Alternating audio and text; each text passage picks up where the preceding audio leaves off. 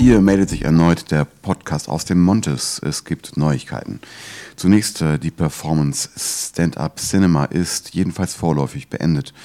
Und jeder, der nicht hier war, hat dann leider auch nicht den Film We Want You von der New Pussy Army gesehen.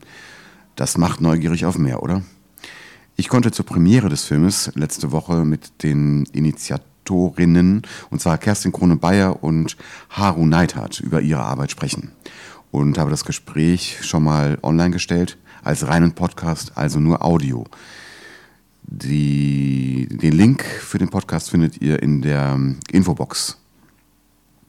Eine Episode zu Fokus auf ihre Arbeit, also wo ich für mich die wichtigsten, die wichtigsten Aussagen rausnehme, ist in Arbeit.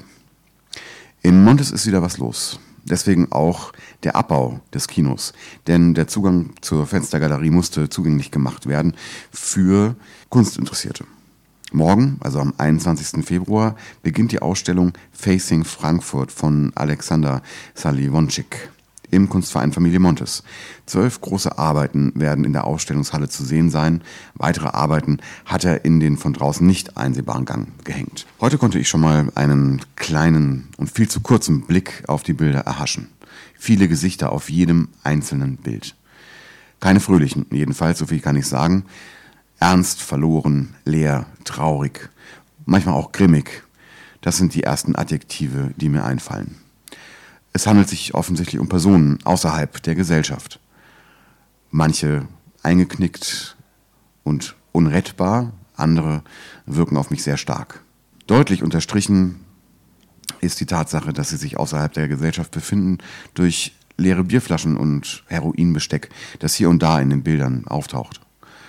Und es gibt einen Bezug zu Frankfurt durch Symbole wie U- und S-Bahn-Schilder, aber auch anderes. Facing Frankfurt auf eine ganz besondere Art, würde ich sagen. Alexander Saliwonczyk ist anlässlich der Ausstellung aus Weißrussland gekommen und ich kann ihn morgen sprechen. Das wird bestimmt interessant. Durch die Fenstergalerie des Kunstvereins kann man gut die Bilder sehen und da das Wetter morgen gut werden soll, freuen wir uns auf interessierte Besucher.